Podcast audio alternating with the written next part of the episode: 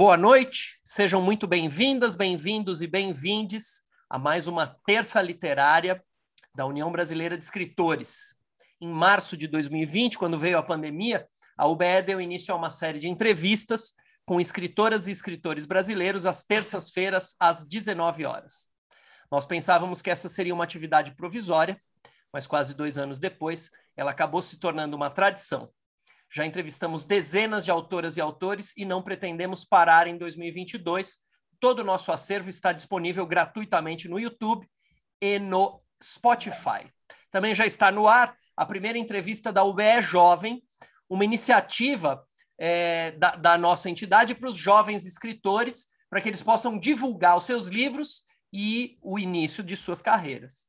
Para conhecer nosso primeiro entrevistado, vocês já podem acessar os canais da UBE no YouTube e no Spotify. Para dar boa noite para vocês, nosso presidente Ricardo Ramos Filho está aqui presente. Boa noite a todos. É, é um prazer estar com vocês aqui em mais uma terça literária, recebendo o Newton Rezende. Newton, a UBS é sua casa, sinta-se à vontade.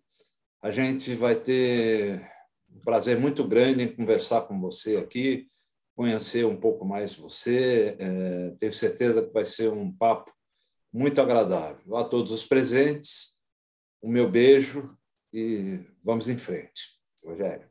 Obrigado, Ricardo. Ricardo Fernandes. Newton, você já dá o seu boa noite geral. É, só um instantinho. É, o vice-presidente é. do UBE, Ricardo Fernandes, também dá boa noite a todos vocês. Já já te dou espaço, Newton. Só um segundinho. Boa noite, Newton. Tudo bem? É, prazer estar aqui com você, prazer assistir a sua entrevista. Eu vou coordenar as perguntas depois que o pessoal acaba, depois que o Rogério acabar de fazer a entrevista. E fique à vontade, muito obrigado pela sua presença e aproveito para dar um alô, boa noite para o pessoal do Zoom e para o pessoal do YouTube também. Obrigado, Ricardo. Newton, agora sim.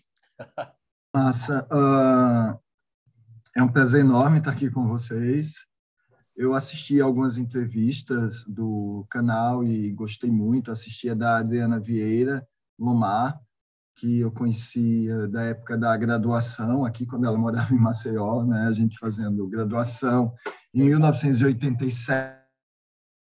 Amando literatura, sonhando em ser escritores um dia, mas né, tudo era sonho e que bom que a gente se tornou.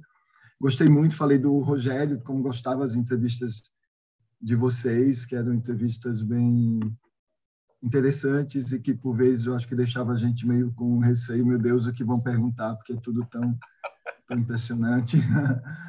Meio a entrevista da Nélia Pinhon, de vez em quando eu, eu assisto uma ou outra. É um prazer estar aqui, também como eu falei, antes de ficarmos ao vivo com o Ricardo Ramos, né?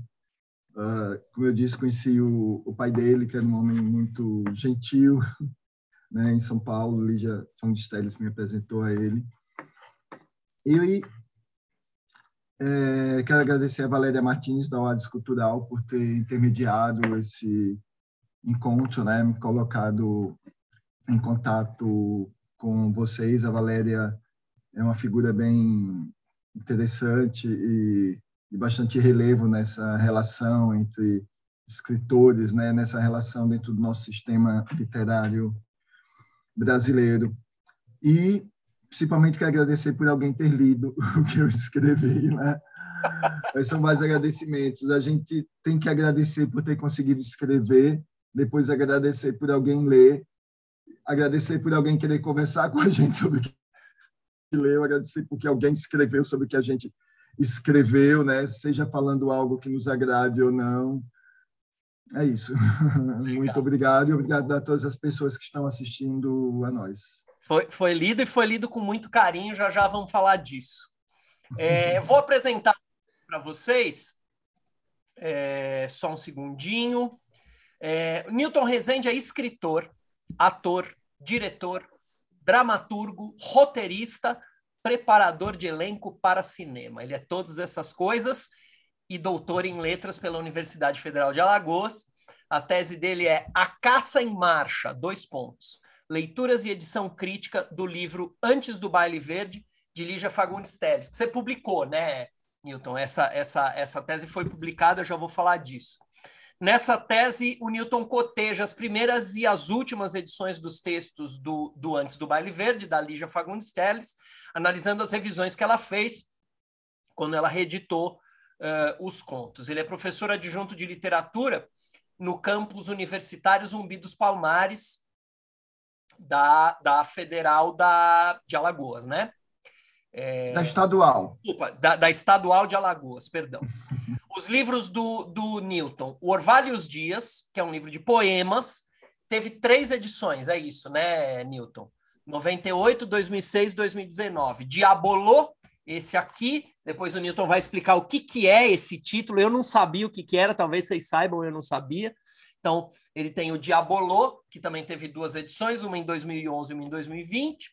É, é a tese dele, que saiu em 2016, e o Fantasma, ao qual eu quero dar uma atenção especial hoje. Eu quero falar do, do, do Fantasma e a gente planejou, né, Newton? Eu conversei com o Newton, a gente planejou uma, uma surpresa para quem vai assistir a entrevista. Além de tudo isso, como se não bastasse, uh, Newton é editor do selo literário Trajes Lunares, que publicou, que publicou esses dois, esses dois livros, saíram pela Trajes Lunares. Depois, se quiser, você mostra outros da, da, da editora. Ele integra a companhia Ganimedes, eh, Ganimedes de Teatro, para a qual adaptou a novela Mário Mágico, de Thomas Mann, acho que é assim que se pronuncia, né? Thomas Mann, é, para o espetáculo O Mágico, que ele também co-dirigiu e protagonizou. Não bastasse tudo isso, ele roteirizou e dirigiu o curta-metragem A Barca, de 2020, que estará disponível para os associados da UBE. Depois eu explico como é que vocês vão fazer para assistir A Barca, que é baseado num conto da Lígia Fagundes Telles, que se chama Natal na Barca. Seja muito bem-vindo, Newton. Você já nos deu boa noite, mas estou te dando as boas-vindas de novo. Hoje, é, depois de um, de um longo período de férias que eu tirei, sou eu que vou ser o, o seu entrevistador. Estou feliz é, de ser o seu entrevistador. Quero começar, Newton, é, com uma, uma pergunta que eu sempre faço para o pessoal que eu entrevisto, que é a seguinte: conta para nós a sua história com a literatura. Como é que você se tornou leitor e como é que você se tornou escritor? Certo, obrigado. Uh, a minha relação com a literatura não foi eu, muito imediata. Artisticamente, eu me relacionava mais com outras coisas, mas a minha relação com a palavra, ela era minha mãe costuma dizer que eu era muito curioso, ficava lendo as coisas e tal, e as palavras me chamavam muito atenção né? Aquilo de ficar andando na rua e olhando tudo, a mãe puxando e tentando ler tudo. Eu me lembro, por exemplo, de uma vez na casa dos meus avós, havia sobre a mesa uma caixa. Hoje eu sei que era um chá, né? Tinha lá mate leão. E eu ficava olhando aquilo e ficava abismado com algo chamado mate leão em cima da mesa da minha avó. Eu ficava me perguntando por que algo, por que um veneno desse em cima da mesa da avó e para leão. Aquilo me assombrou muito tempo. Eu só acho, depois de adulto, eu pensei, aquele mate-leão, saca? Então ficava muito assim. E lia tudo, não só literatura. Eu até hoje eu não consigo comer, parar para comer. Eu sempre preciso comer fazendo alguma coisa. Então como em frente ao computador, assistindo algo. Aí estava na casa da minha avó, levava o gibi, alguma coisa assim. Aí tomavam da minha mão e minha avó, ainda bem, ela era hipocondríaca, então sempre havia remédios na mesa, né? Aí eu ficava lendo as caixinhas, enquanto eu comia, eu ficava rodando as caixinhas e lendo. Eu tinha que ficar, eu tinha que ficar lendo alguma coisa o tempo todo, entende? Era uma obsessão com com ler, era uma obsessão, mas ainda não era com a literatura. Artisticamente, eu queria ser dançarino, eu queria ser ator. Só que eu era muito tímido. E também os meninos na rua me chamavam de viado. Sofria muito bullying. Então eu não tive coragem suficiente para levar o ator e o dançarino à frente. Eu me lembro uma vez, tinha uns 11 anos de idade, dançando na casa do, de minha tia, o amante dela olhou para mim e disse: Que é isso? É o Ney Mato Grosso? E o que era o Ney Mato Grosso na década de 70, início de 80? Uhum. Era, era uma ofensa. Uhum. Então eu murchei e, de certo modo, o que sobrou para mim foi ser escritor. Para aquele menino tímido, vítima de bullying o tempo todo, escrever foi o que havia restado. Tanto que as primeiras coisas que eu escrevi, muitas, muitos textos de Abolô são textos de vingança. Sem dúvida. Isso, o, o primeiro é muito, muito, muito vingança. É. Diabolô é meio que um, um, livro de vingança. Muitos contos ali são para me vingarem. Por exemplo, o Não é Tempo de Maçãs. Uma vez eu vi um amigo reclamar do cheiro de uma senhora de quem a gente gostava muito e tal. Aquilo ficou em mim. Eu escrevi um conto em que uma mulher se vinga da vendedora que disse que ela estava fedendo azedo enquanto ela provava uma roupa no, no vestiário da loja, né? Então, um livro de vingança, praticamente quase todo ele. Mas hoje em dia não é mais para isso que eu escrevo, saca? Então, é, a literatura, de certo modo, eu costumo dizer que foi o que me restou, sendo muito tímido e medroso, mas também não foi, porque eu sempre fui muito obcecado pela palavra, né? E no cinema ou na no teatro, eu também continuo lidando com a palavra, né? Porque seja a palavra dita ou não, a gente está tratando de encarnação, né? A palavra encarna. O encarnar-se é uma obsessão minha, né? Você deve ter percebido isso no Fantasma. Então, seja preparando atores, seja dirigindo um filme, estou construindo personagens. Então, o que me fascina é o humano, né? Então, eu quero tratar do humano artisticamente, seja isso através do teatro, seja do cinema, seja da literatura. Mas como a literatura é o ofício que eu posso, que eu mais posso fazer sem precisar estar em contato com os outros, eu posso fazer mesmo recuso, né? E aquele com que eu lidei mais tempo, eu acho que talvez seja aquele ah, no qual eu transito com menos insegurança, não mais segurança, mas menos insegurança e menos imaturidade, entende? É como se a literatura fosse em mim a base para todas as outras artes, mas a dança está aí, a, o ser ator está aí, todos estão aí, é como se ela englobasse tudo, é ela ela vai para além dela mesma, entende? Eu não consigo definir assim o que é bem ela.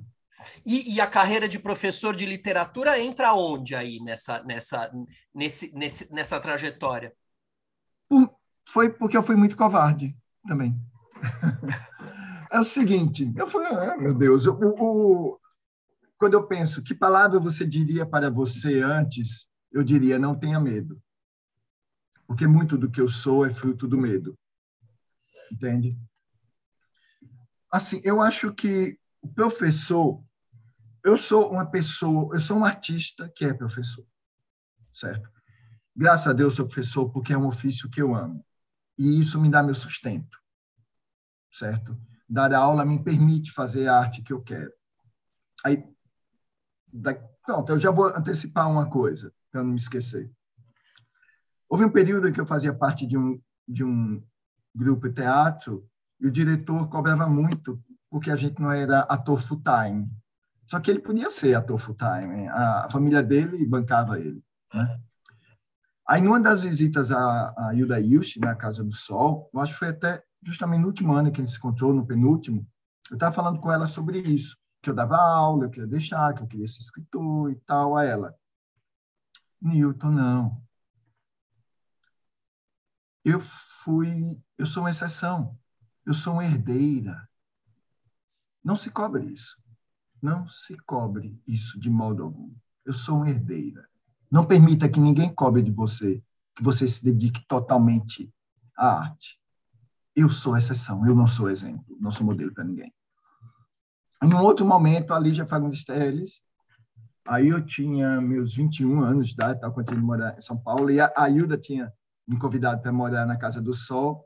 Aí eu fui lá para a Telesp, comprei um monte de ficha telefônica tal, numa coisa Telesp que tinha ali cruzando a Brigadeiro Luiz Antônio, perto da Paulista.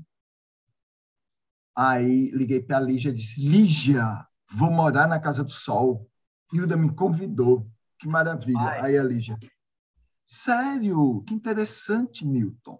Você vai fazer o quê na Casa do Sol? Aí eu, ah, eu vou ler, eu vou escrever, vai ser massa. Aí ela, Newton, deixe ser romântico. Só me responda uma coisa. Quando sua cueca rasgar, quem vai comprar uma nova para você? Aí eu não fui morar na Casa do Sol por conta da cueca rasgada. Né? Então, Lígia e Hilda assim, puseram pé no chão, Lígia logo no começo, Hilda depois. Mas aí, isso tem a ver com o que você perguntou de ser professor. Muito tempo eu lamentei que eu não tire meu sustento da arte, mas hoje eu não lamento mais, porque aí eu não preciso fazer arte que eu não quero para poder ter dinheiro. Uhum. São exceções mesmo, aqueles que chegam a um nível não é de poder fazer o que querem apenas e ter dinheiro com apenas o que querem. Essas são exceções. Então é muito bom que o meu dinheiro venha das minhas aulas, que eu amo, eu amo formar meus alunos, e aí eu não preciso publicar um livro que eu não queira publicar. Que eu possa passar 15 anos escrevendo um livro de contos, 12 anos escrevendo um romance, 20 e poucos anos escrevendo o próximo romance, que todos são anteriores a Fantasma. Só fazer as peças que eu quero, os filmes que eu quero. Sabe? É, eu falo muito com meus amigos artistas jovens que eles não se cobrem nada disso, mas que eles optem assim, pelo que eles acham que deve ser. Se eles quiserem se dedicar integralmente à arte, saibam que de vez em quando vão ter que fazer o que não querem, mas vão fazer apenas arte. Uhum. E se eles quiserem um outro emprego, vir em outro emprego, veja o lado bom. Você só vai precisar fazer a arte que você quer, porque você vai ter seu sustento daquilo. Então, me tornei professor de literatura, porque, para mim, um professor é uma pessoa que ama tanto uma coisa que não consegue guardar para si. Precisa ficar falando. Né? A minha primeira faculdade foi engenharia química, porque foi quando eu, eu conheci a Adriana Lomar, fazia engenharia química na Universidade Federal. Eu tive uma professora maravilhosa, a professora Bárbara Eleodora, de ciências no ginásio. Aí fiz curso técnico de química na escola técnica, depois engenharia química, mas já era apaixonado por letras. Mas não tive coragem de assumir, porque queria ser professor. Mas quando eu fazia química na escola técnica, eu pensava, você é professor de físico-química, que isso é muito lindo, estequiometria é muito lindo. Eu sou apaixonado, amo cálculos. E eu queria. Quando eu fui fazer mestrado, a minha seleção, eu fui chorando, eu saí de casa chorando. Eu disse à minha mãe, mãe, eu não vou fazer. Eu ficava velho, assim, 40 e poucos anos já, chorando. Mãe, mãe, eu não vou fazer mestrado. Ela, por quê? Eu não estudei, então é isso que eu quero, eu quero ser ator, eu quero ser escritor. Ela, você não se inscreveu, menino? Vá, faça. Mas, mãe, mãe, eu não vou passar. Faça. Aí fui, passei, ganhei bolsa e fiquei. Aí depois fui doutor, sabe, uma coisa junto da outra. Mas eu não lamento, não, acho arretado. Eu não penso mais no IC. Eu acho o IC uma tortura horrível.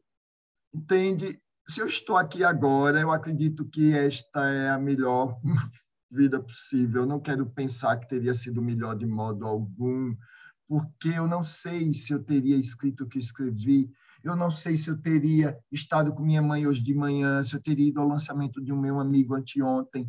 Eu não considero mais o IC. E eu já vivi muito disso, saca?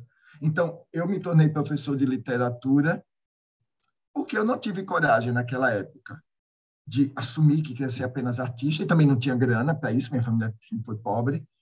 Mas talvez eu tenha me tornado professor de literatura porque tenha sido a melhor coisa. Aí eu fazer, saca? Então, sigo e vou fazendo isso. Muito legal. Falo do que amo. O, o, o Newton, agora eh, vamos, vamos começar a pensar uma coisa aqui que eu tô, que eu tô, tô pensando aqui agora. Eu planejei umas perguntas, mas tem.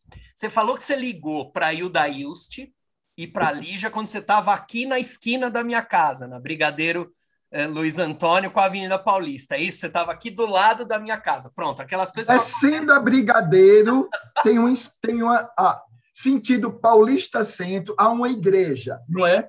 Sim. Depois havia um extra, uma coisa assim. É isso. Depois desse extra, havia uma ruazinha estreita que tinha uma agência da Telesp. Ela mesma. Eu fui lá e liguei de lá.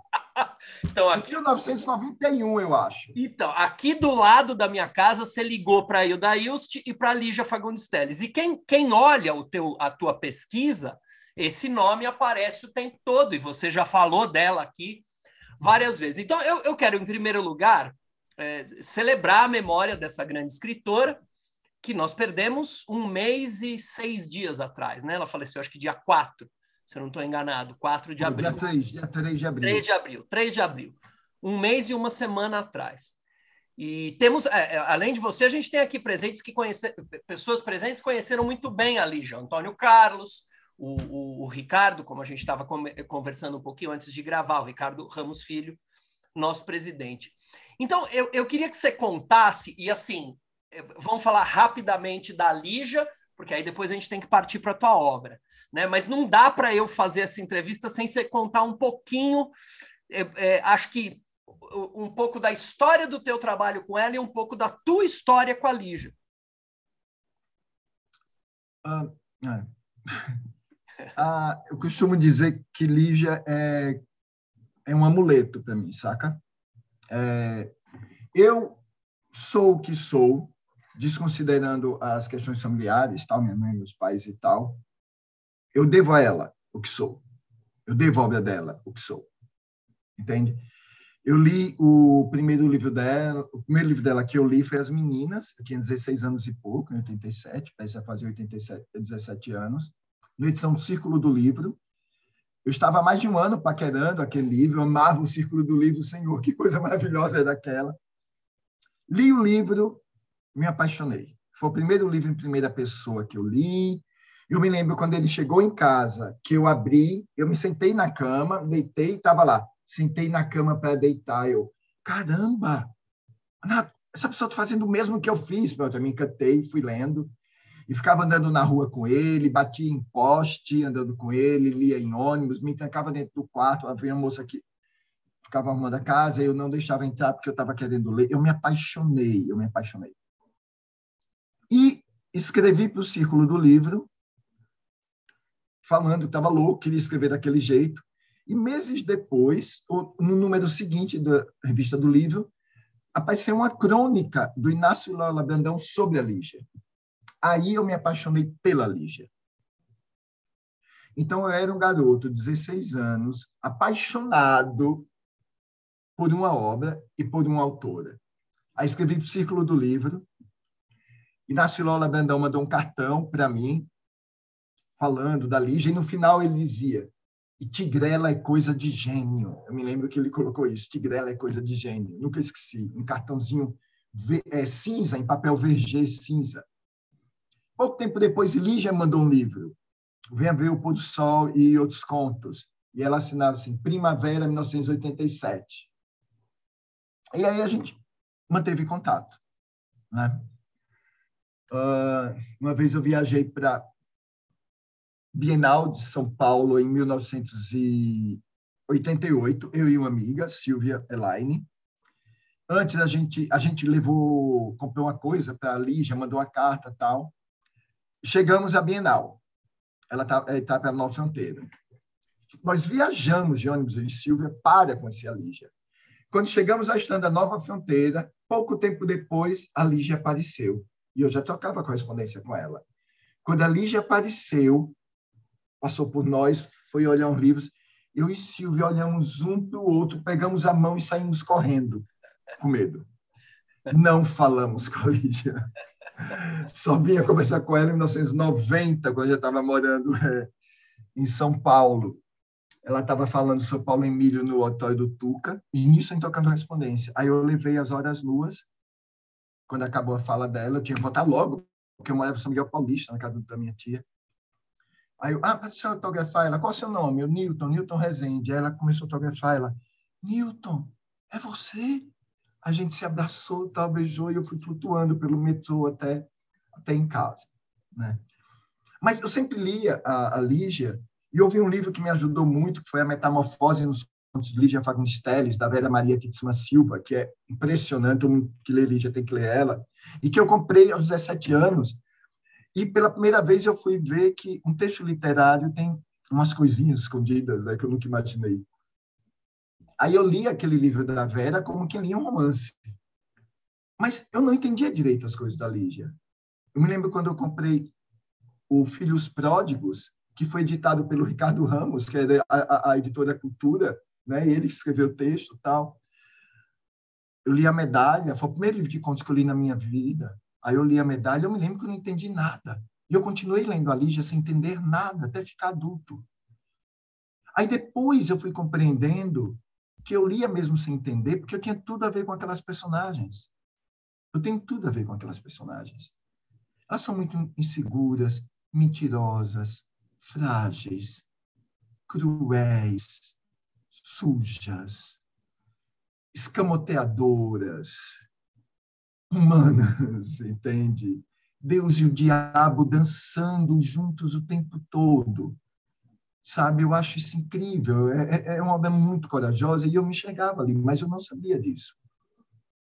Depois, analisando os textos dela, estando com os alunos, eu fui compreendendo a escritora e ela foi me ensinando a escrever. Aí, por isso, eu quis fazer a construção de Lígia Fagundes Telles, que é esse cotejo né, do livro dela, de Antes Verde. Uh, a dissertação de mestrado também analisei a medalha, Vem ver o pôr do sol e Anão de. Eu acho que Anão de Jardim é o conto total dela, que é um texto que encapsula toda a obra. Entende? Ou talvez ah, os contistas tenham uma obra que seja o seu conto total. Lígia tem duas obras, assim, Anão de Jardim é seu conto total e As Horas Nuas é seu romance total. Entende? Para mim. Então, comecei a dar aula em 1999 Desde 1999, toda a minha primeira aula é a leitura do Venha Ver o Pôr do Sol. Eu uso a Lígia para seduzir meus alunos. Uma vez no colégio, a supervisora disse, Newton, aquela aula que você dá para os alunos, dá para os professores no próximo encontro? Aí eu, tá, dei. O pessoal ficou assim, achou massa, e depois ela disse, sabe por que eu pedi para você dar aquela aula? Eu disse, não. A ela, para eles pararem de olhar você como apenas o doidinho do corredor. Então, Lígia me fez ter moral, saca? E Legal. ela salvou minha relação com minha mãe. Quanto à medalha, eu lia muito meus alunos, eu amo esse conto, e umas alunas já falar que depois da leitura a relação dela com a mãe melhorou tal. Eu e minha mãe a gente sempre brigou muito, sempre, sempre, sempre, sempre, sempre. Hoje menos, né? E uma vez, num dia da numa briga, a gente passou vários dias sem conversar. Eu sempre que saio, eu dou um beijo tal, mas a gente não está se falando. Mas nesse dia a gente saiu, eu disse tchau, ela disse tchau, ou seja, já tinha havido uma melhora. Mas quando eu cheguei no jardim, eu, pensei, eu me lembrei de Adriana da medalha. Eu disse: não, não quero. E se nunca mais? Aí eu voltei, aí disse: Eita, esqueci uma coisa no quarto. Mentira, né? Também não precisava chegar lá e já beijar direto passei para quarto, fiz algo e voltei. Quando eu voltei, e eu já era uma pessoa de quase 40 anos de idade ou mais, aí eu dei um beijo na minha mãe. Tchau, mãe. Quando eu fiz isso, pela primeira vez na vida, aconteceu algo assim. Ela me disse: Newton, eu te amo. A gente briga muito, mas eu te amo.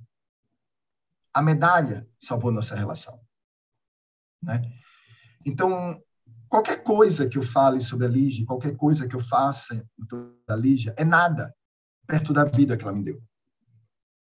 Inclusive, vou, vou, vou, vou amarrar aqui, mas eu preciso discordar, porque você diz hum. que tudo que a gente fala da Lígia é nada perto da, do que ela te deu, mas você nos deu o seu curta chamado A Barca.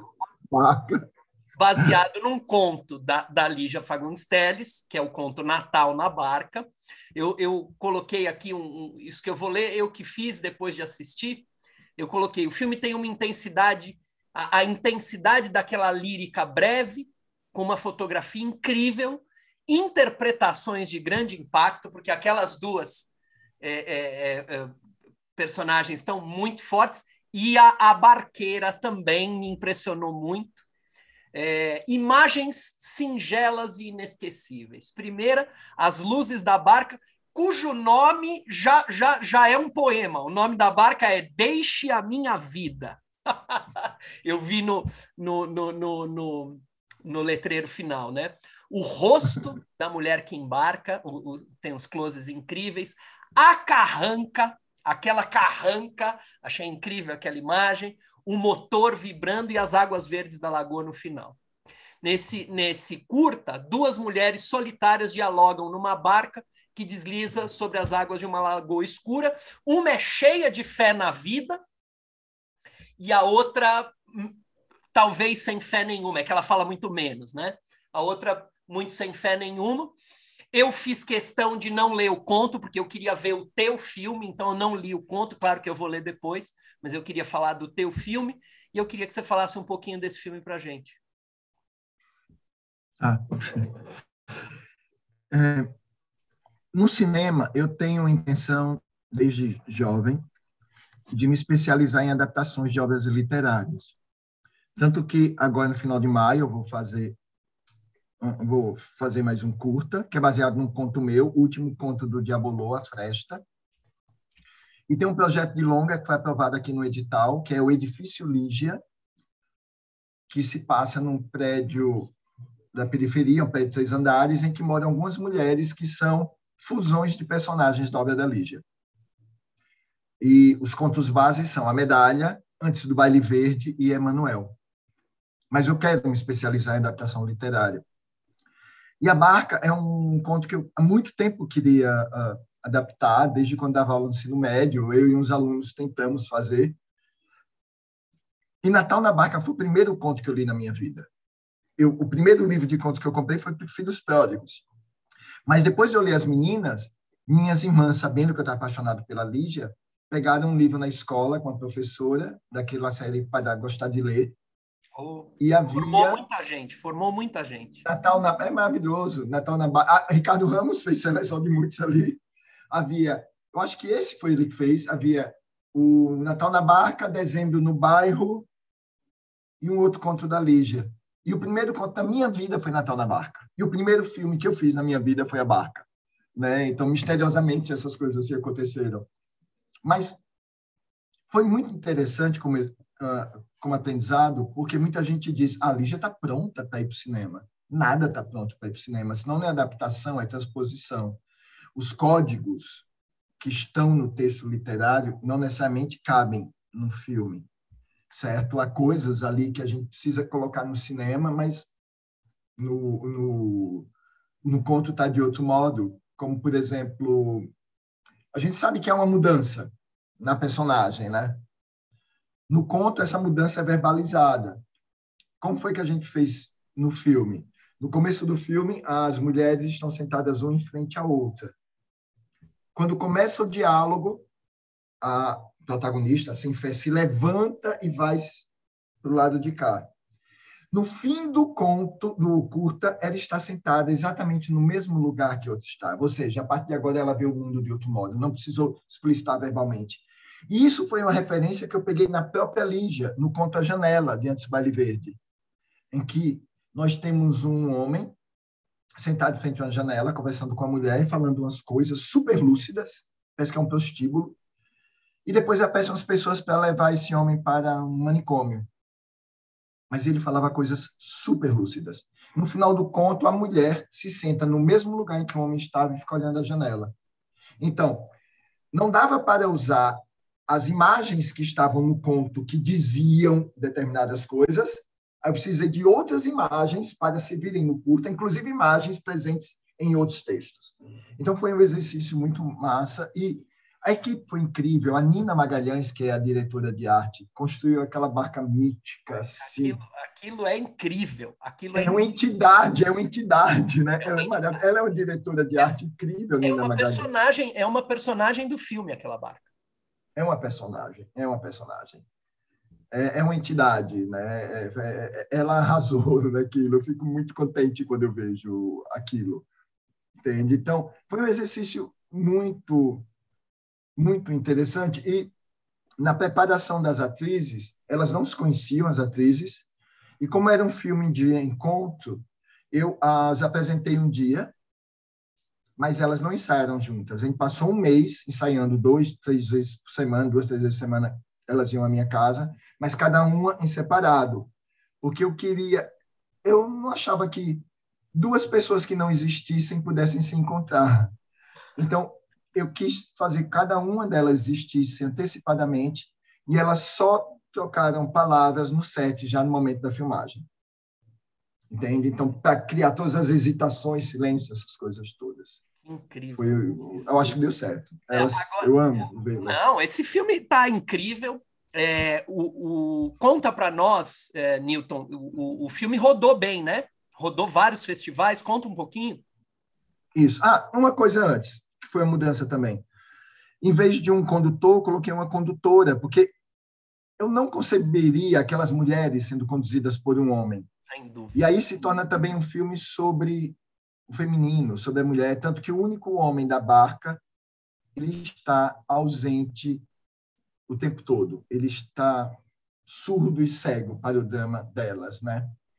Então, o filme ele já foi selecionado para mais de 100 festivais uh, em todo o mundo, ganhou mais de 30 prêmios também no mundo todo e já foi, acho que, para 23 ou 24 países.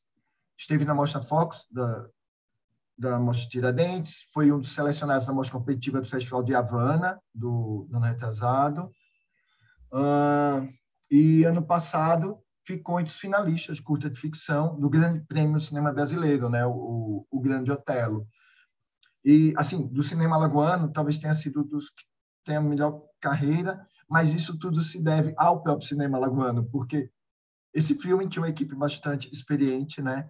E ele nessa barca, na verdade, estão todos que faziam cinema antes de nós, né? Então, para que essa barca navegue, assim, é como se estivessem em espírito todos, todos, todos que fazem atualmente, que faziam antes, que é um trabalho coletivo, e todos os acertos que nós tivemos devem-se aos acertos e erros que todos da equipe cometeram em seus filmes anteriores. Então, é um filme que tem uma carreira muito linda, mas essa carreira se deve à força que o cinema alagoano tem construído nos últimos anos. E é...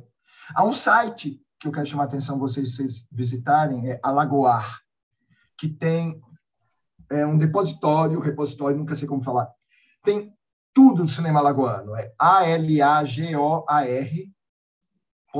Deixa eu pegar aqui e clicar no, no link. Veja, vale a pena vocês visitarem. Veja se é esse que eu coloquei aqui na coloquei no nosso na nossa Isso, isso. Então isso. vou colocar aqui, vou colocar no YouTube. Bota no YouTube. É, visitem, por favor, conheçam o cinema alagoano, que ele é muito lindo. Legal. Olha, é o, tempo aqui corre, né? Ainda mais quando a entrevista é assim, incrível. Você já falou do Diabolô, é, que é um, um, um, livro de contos, e eu, eu, fiquei aliviado quando você falou são contos de vingança. Eu falei, pronto, então tá, então acho que eu entendi.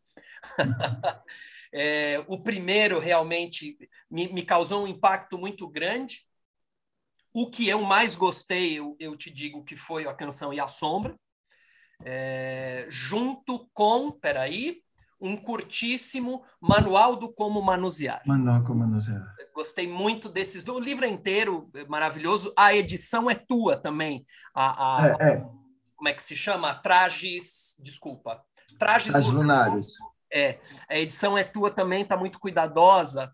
E como o, o, nosso tempo é curto, é, você vai me permitir ir direto para o fantasma. Posso? Claro. claro. Podemos. A gente combinou, então vamos lá, pessoal. É, eu e o Newton, a gente combinou o seguinte: é, o livro. É, é, eu, eu vou falar aqui para vocês. Eu me impressionei com o livro, com o romance Fantasma, porque nesse romance fala uma voz e é difícil, você precisa ir se adaptando. No começo, ele é um romance é, é, exigente, é, porque é como se falassem o espaço e o tempo. Aqui eu registrei a minha impressão. Num jogo gráfico de espelhos, de itálicos apagadiços, negritos e caixas altas que dizem: restamos eu e este quarto, esta longa verticalidade dos tempos. Essa última frase é do próprio livro em memórias justapostas de vultos narradores. Eu espero ter entendido o, o, o livro. Então, é, como você acabou de ver, Newton, a leitura me inspirou a escrever essas, essas pequenas linhas aí, porque eu, eu gostei muito do livro. E eu queria sugerir de nós dois lermos juntos. Depois eu vou mostrar na tela é, o que está acontecendo para o pessoal, mas eu queria sugerir nós lermos juntos. Eu lhe falei a página 21, não foi isso? Foi. É uma página curtinha. É, é, eu vou ler, vamos dizer assim, o, o, você lê só aquelas, aquelas frases lá. Depois o pessoal vai entender. É, é uma página tá curta para vocês eh, sentirem o, o ambiente do romance. Por vezes, mormente nas noites, quando aqui um vazio, há um estranho, e por que não dizê-lo, confortante adensamento, ainda mais se todos dormem. Uns fios. Sente-se então como se fazendo-se, repete para si sobre uns fios, uns que vão se entremeando, e de cruzar em cruzar, eles invisíveis vão se amalgamando. Esta minha superfície. À noite, no descansar de não serem dadas novas demãos, vai se assentando a demão do decorrer de todo o dia. Eu sou. E não é apenas superfície, pois há um avolumar-se tamanho que poderia dizer agora mesmo haver um frêmito por dentro, olha para os panos sobre a cama. Faço-me em ondas. Isso um ondulado, ramificando-se. Um estender-se, retornar e voltar a se estender. Ai, palavras. Imagina suas evoluções, ora curvas estendidas, ora espiraladas, ai, palavras, todas elas promessas insones. Infla-se. Se não me expando e não sou além de mim, é certo que me sufoco. Imagina-se sendo um sopro, um grande e reprimível sopro que recrudesce a cada instante. Imagina-se ocupando os espaços, preenchendo tudo com sua presença. Mas num átimo diminui-se, como se lhe tivessem ferido o calcanhar numa corrida. Olha o entorno, o cômodo cheio de ausências, e isso lhe desgasta. Ser enorme só não basta. É lindo, né? E agora eu quero eu quero mostrar para vocês uma coisa que chama a atenção no, no romance. Eu vou mostrar esse trechinho. Eu, eu, eu vou eu reservei aqui só para mostrar para vocês, para vocês verem, porque é um romance em que o Newton usa alguns recursos. É, só um segundo. Vou compartilhar aqui com vocês.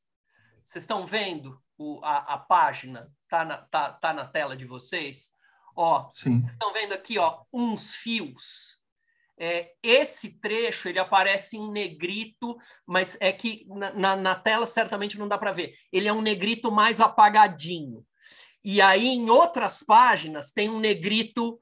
Desculpe, é um itálico mais apagadinho, perdão, eu me, me equivoquei. É um itálico mais apagadinho, e em outras páginas tem um negrito itálico, e como ele está em negrito, ele está mais forte. E essa é, é, é, esse recurso gráfico, ele é um recurso que é, é permite é, que essas vozes. Eu, eu, peguei a página 21 exatamente porque parece que há aí um novelo de vozes. Me fala se eu errei a análise, tá? É, essas vozes vão se se enovelando, se encontrando. É como eu disse, no começo do romance você tem a impressão de que quem está falando é o próprio tempo e espaço. Depois isso vai se desenhando de uma maneira mais é, clara. E pronto, já fiz assim. Eu queria que você falasse desse romance e aí a gente abre para o pessoal que quer fazer as perguntas. Tá.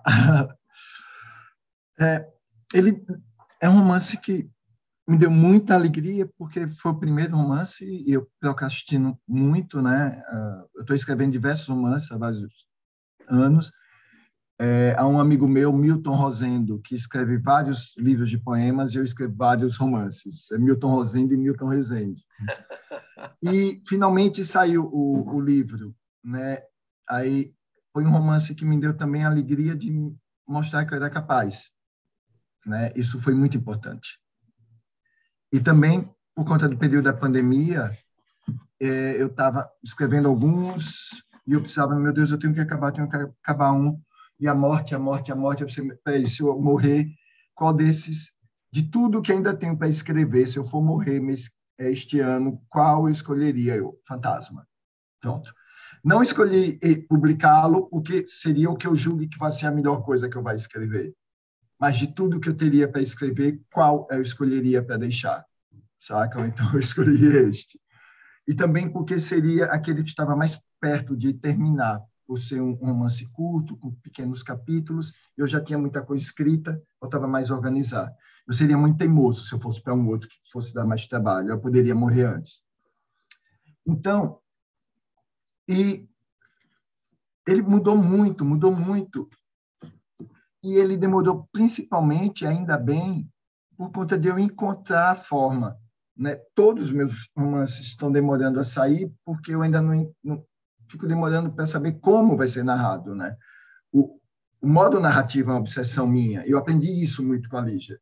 Né? Tanto que um dos cursos que eu costumo dar de escrita literária é tal história, tal narração, usando os contos da Lígia para mostrar ao pessoal como a escolha é importante. E nós temos três vozes nesse livro. Temos a voz que narra, temos a voz das personagens comuns e temos a voz dessa entidade.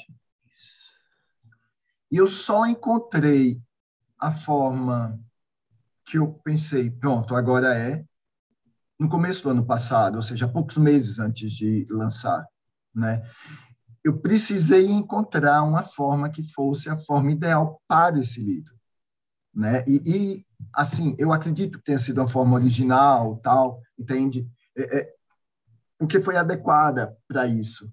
Aí às vezes me fazem umas perguntas sobre isso e há uma coisa que eu pensei depois que é o seguinte: o, eu acho que isso explica muito, porque para mim a história do fantasma é, não é o fantasma não é uma história que existe porque é narrada, mas é uma história que é narrada porque existe.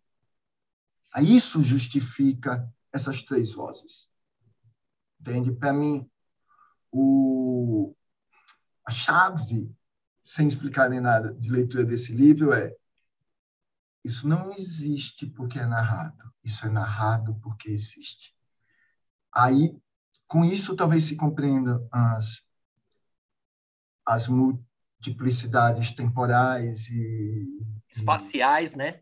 espaciais. Tem uma, exatamente. Uma, uma justa posição. O ponto de encontro... Exato, a justa posição, o palimpsesto, né? Isso, é. é o ponto de encontro é aquele quarto, né? É, um quarto de uma antiga propriedade é, de uma família bastada, e, e, ali se justapõe um espaço-tempo.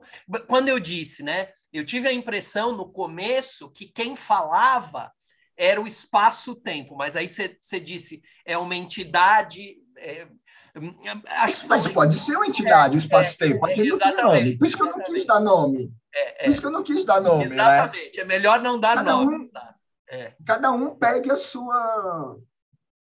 Porque eu li ontem o texto de, de, uma pessoa que escreveu a respeito dele, vai publicar no Rio do Manifesto, Gustavo Mate, e falou um monte de coisas que eu pensei, caramba, como isso tem a ver? e como eu nunca tinha pensado.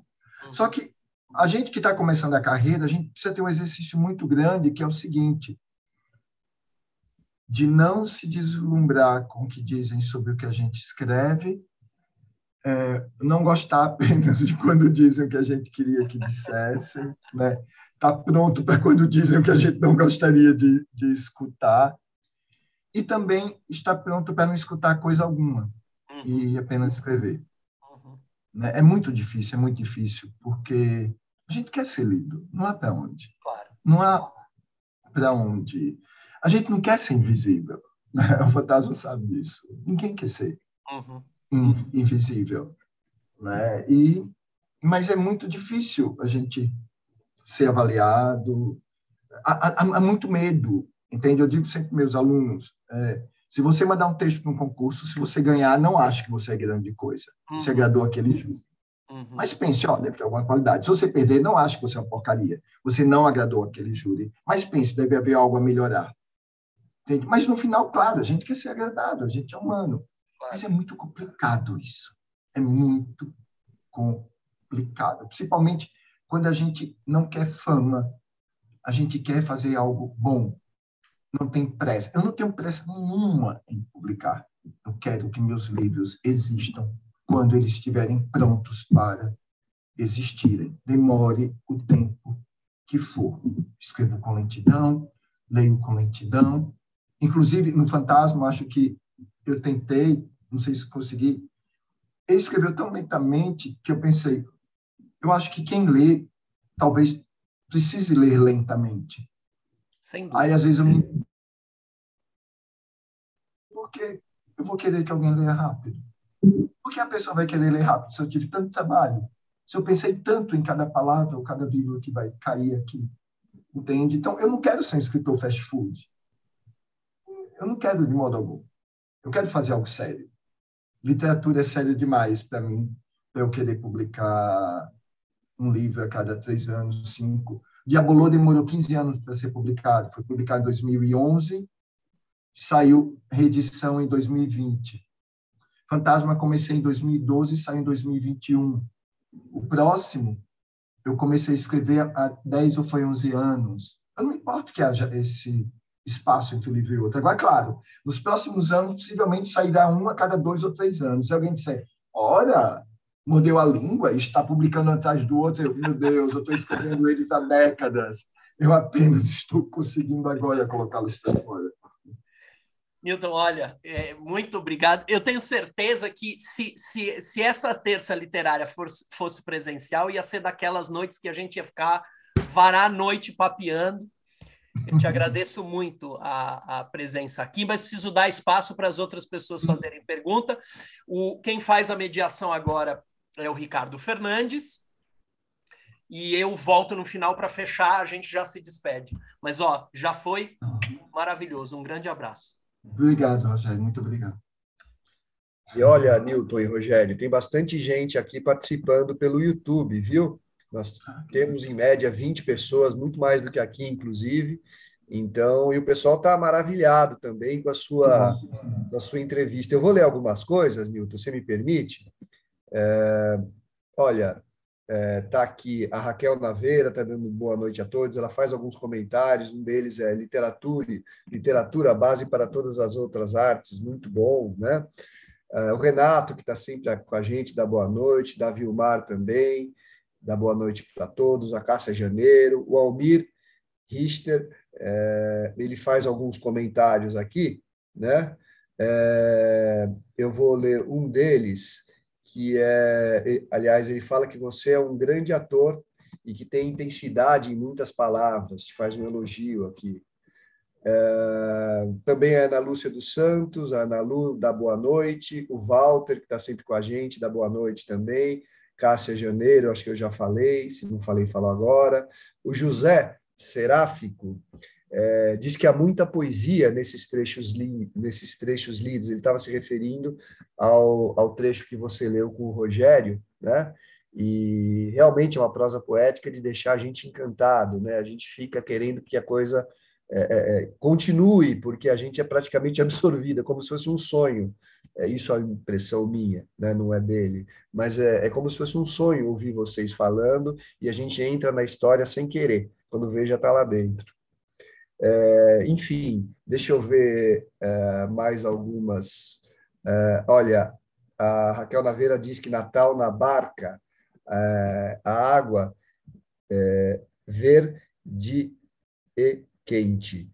É, ele, ela pede, inclusive eu vou me antecipar, tá, Xará? Eu sei que você está aí para fazer a sua primeira pergunta, mas ela faz uma pergunta que ela fala, ela pede para você falar sobre essa sinestesia, o verde e sobre a presença dos gatos na obra de Lígia.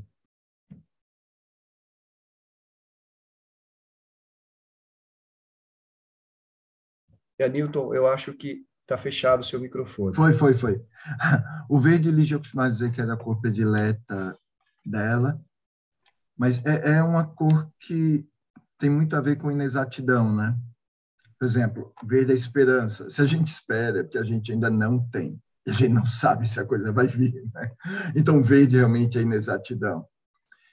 Há uma fruta verde que não está pronta. Quando ela começa a apodrecer, ela começa a ficar verde. Então, verde também é aquilo que não é, mas aquilo já está começando a deixar de ser. Muitas vezes, é, alquimicamente, tal verde remete à morte.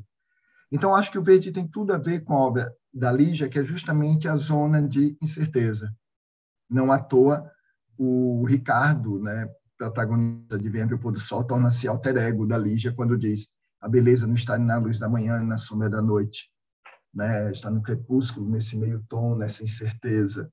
Então, o verde tem muito a ver com, com isso, é, eu acredito.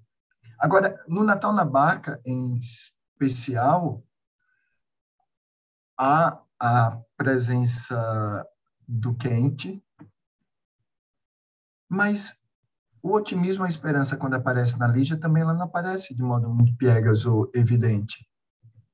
Entende? Porque aquela mulher acredita que algo vai acontecer, mas acaba e a gente não sabe se o verde vai ser mesmo. Ela acredita que vai ser. A própria coisa que acontece com o bebê, a gente não tem certeza. Então, quando há um milagre na obra da Lígia, esse milagre também não é claro. Entende? Eu acho lindo isso na obra dela, porque a coisa de que mais a obra de Lígia nos diz é do mistério. Então, seja sinestesia ou seja qualquer outra coisa na obra dela, ela aponta para o enorme mistério que somos todos nós. Né? Se há autores que escrevem para nos desvelar algo, Lígia escreve para nos dizer que nós estamos sempre sob véus.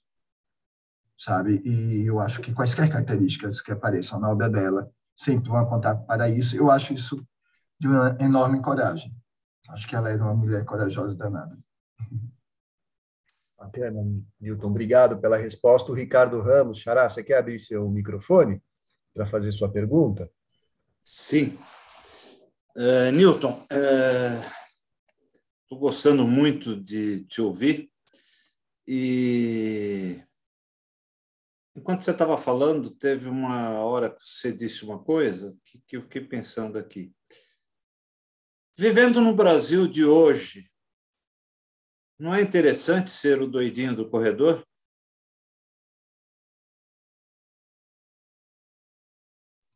Também é. Eu mantenho ser o doidinho do corredor. Mas é porque eu não poderia ser apenas isso. Sendo uhum. o doidinho do corredor, eu apenas seria aquele estranho e tal, mas não me ouviriam, não dariam valor. Então, eu continuo sendo doidinho do corredor onde quer que eu esteja. Na Uneal, eu sou, eu sou atualmente diretor de campus. Eu e Ed, né, na Porangaba, somos diretores juntos. Bem, quando eu fui coordenador de curso, quando minha mãe e minhas irmãs descobriram que me tinham chamado para ser coordenador, elas disseram: ah, eles conhecem você? Sabe, porque eu já não ia dar. Agora sou diretor de campus. E Nada como um incentivo da família, né? Nada.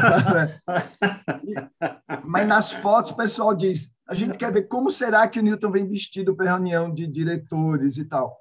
Então, eu não suporto, eu, eu preciso ser doidinho do corredor, mas eu não posso me reduzir a isso.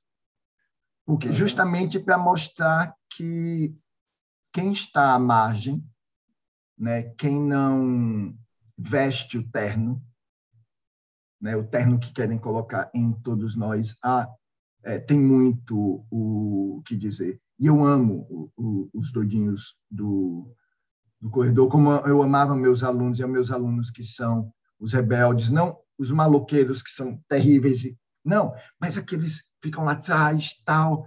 O aluno CDF, geralmente, eu acho um saco, um saco. Aquele aluno só sabe estudar, não tem empatia nenhuma com ninguém, não se senta para juntar.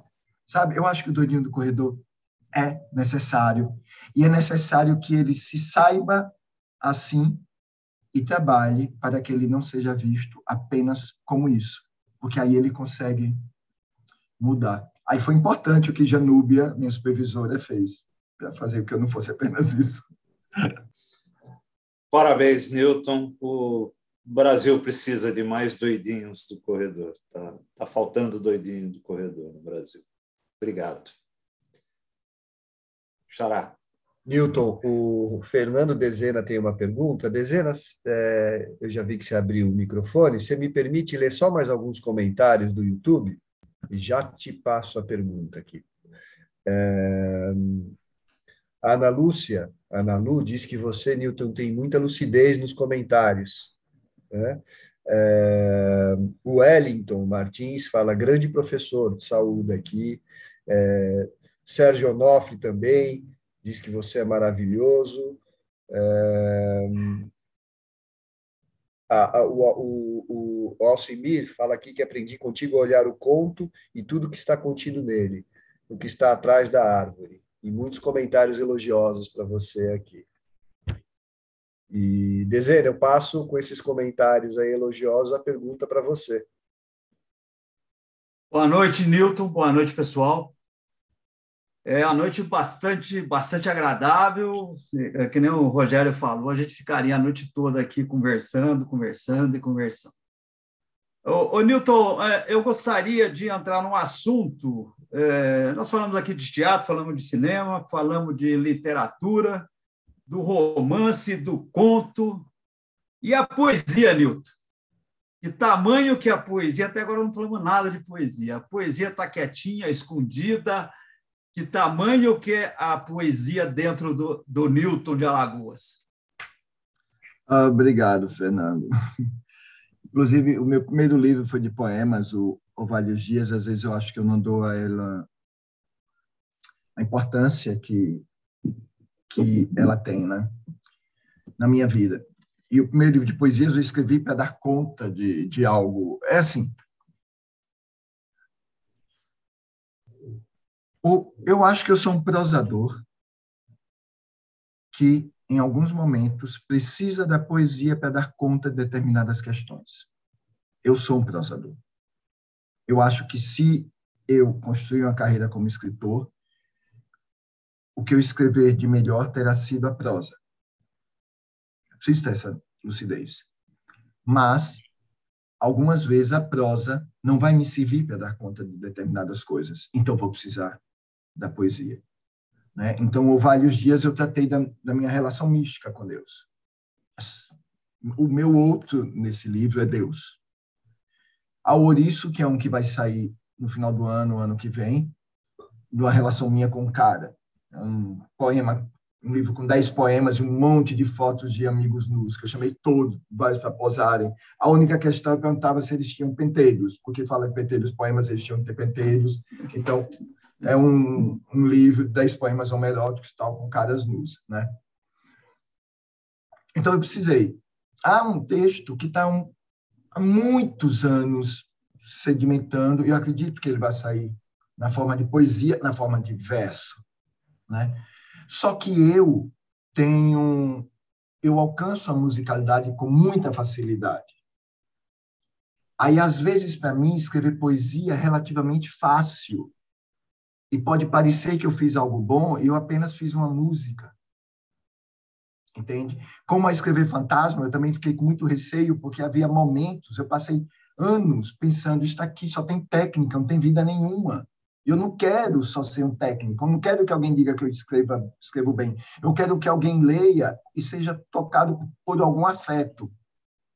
Eu não quero ser um tecnicista da escrita, entende? Então, eu só quero escrever algo em que eu perceba que eu estou sofrendo, suando, sangrando para encontrar uma forma, mas que ali também tenha algum afeto, entende? E na poesia parece que é como fosse fácil, parece.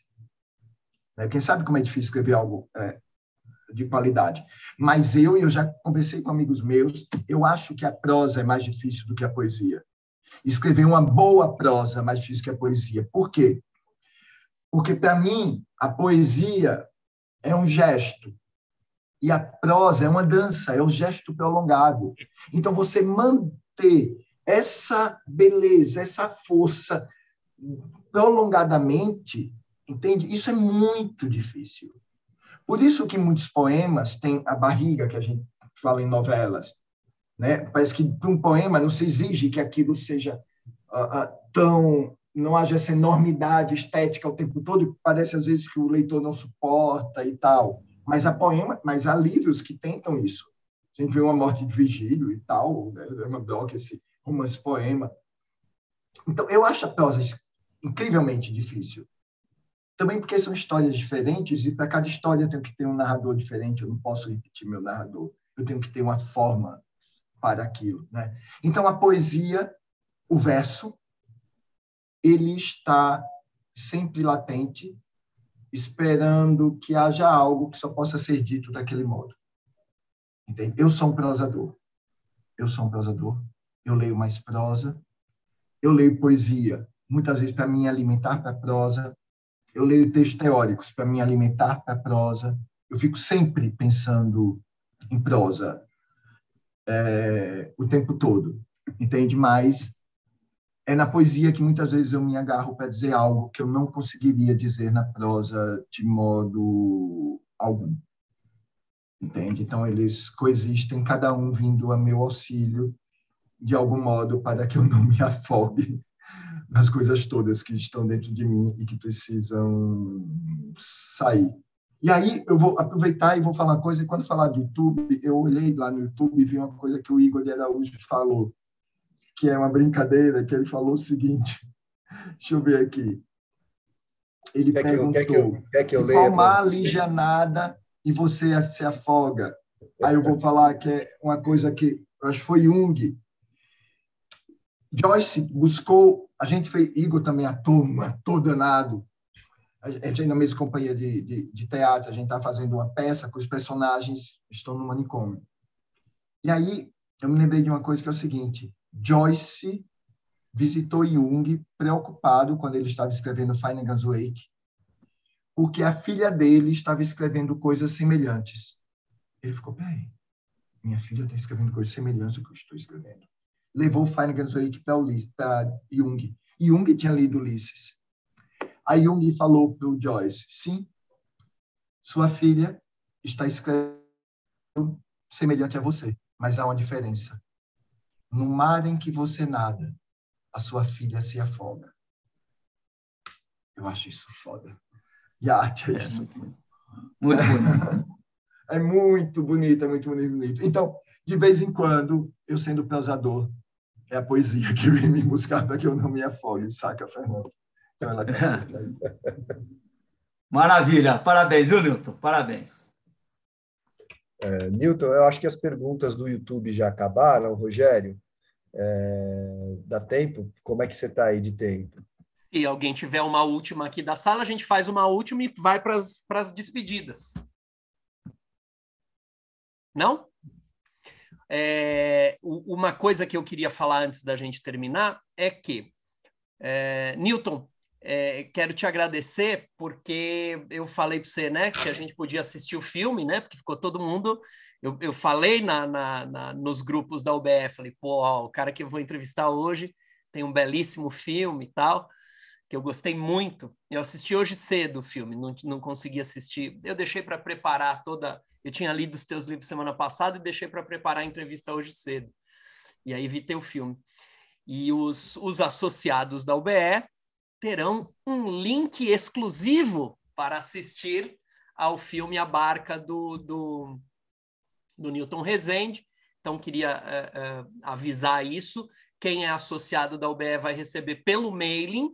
Quem tem o, o e-mail registrado lá no nosso mailing é, receberá o link para assistir e o link vence em 24 horas, né? É, o link vence em 24 horas. É só para os associados da UBE, fechado. Não insistam ou associem-se ao UBE. também também é, é, é, existe essa outra possibilidade. Nas próximas 24 horas, né? Nas próximas 24 horas, por favor. Legal.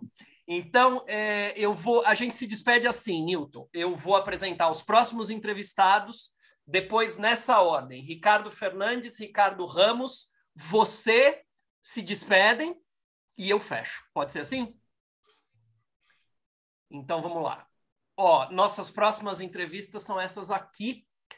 É, vou fazer a nossa apresentação. É, dia 17 de maio, semana que vem, Jamil Chad, é, é uma entrevista importante. Jamil Chad andou sendo recebendo ameaças, né? Ele falou é, é, pelas posições dele, então a gente vai inclusive conversar com eles a respeito disso. É uma, uma entrevista importante, dia 17 de maio. 24 de maio, Camilo Vanucci. 31 de maio, meu querido Antônio Carlos Fester, sou eu que vou ter a chance de entrevistar o Fester. 7 de junho, eu também que vou entrevistar o Paulo Mauá eles dois estão aqui na sala. É, 14 de junho, Adilson Zambaldi. 21 de junho, Anitta Deac. E aí, acho que depois de 21 de junho só tem mais uma ou duas entrevistas e a gente faz as nossas merecidas férias de julho e aí a gente volta em agosto. Muito bem. É... Ricardo Fernandes. Olha, Newton, foi um prazer te ouvir. Viu? A gente que escreve prosadores, né? Eu gosto de escrever prosa também. A gente aprendeu, eu aprendi muito com você dessa questão da sonoridade, da questão da poesia, né? E de principalmente ler os mestres, né? E aprender com eles como você fez com a Lígia, né? E com tantos outros aí. É, só posso te agradecer por essa aula que você deu. Né? Para mim não foi uma entrevista, foi uma aula.